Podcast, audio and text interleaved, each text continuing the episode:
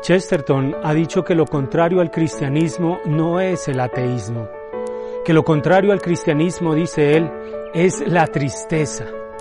Y vamos a leer en el Evangelio de San Lucas, en este domingo, donde celebramos la solemnidad de la ascensión de nuestro Señor, que los discípulos regresan llenos de alegría después de que nuestro Señor ha subido al cielo.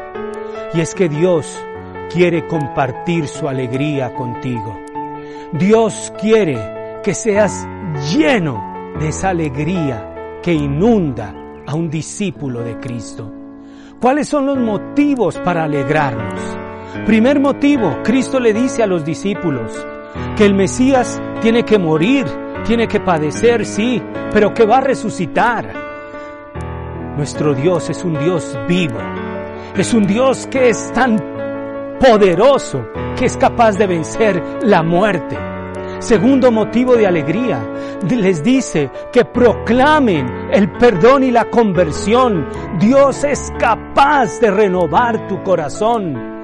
Tercer motivo de alegría, les dice que ellos son testigos de todo esto.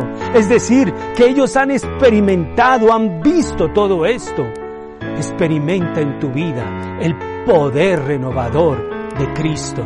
Cuarto motivo de alegría, cuando Cristo está subiendo, los bendice. Dios quiere bendecir tu vida, Dios quiere bendecir tu existencia, porque es un Dios que está vivo. Por eso en este domingo, que tú y yo experimentemos a ese Dios vivo que ha subido a lo alto. Busca las cosas de lo alto, no las cosas de lo bajo. Allí no está Dios. Busca las cosas de lo alto y proclama con tu vida que has experimentado este poder de Dios. Que Dios te bendiga. Un feliz domingo.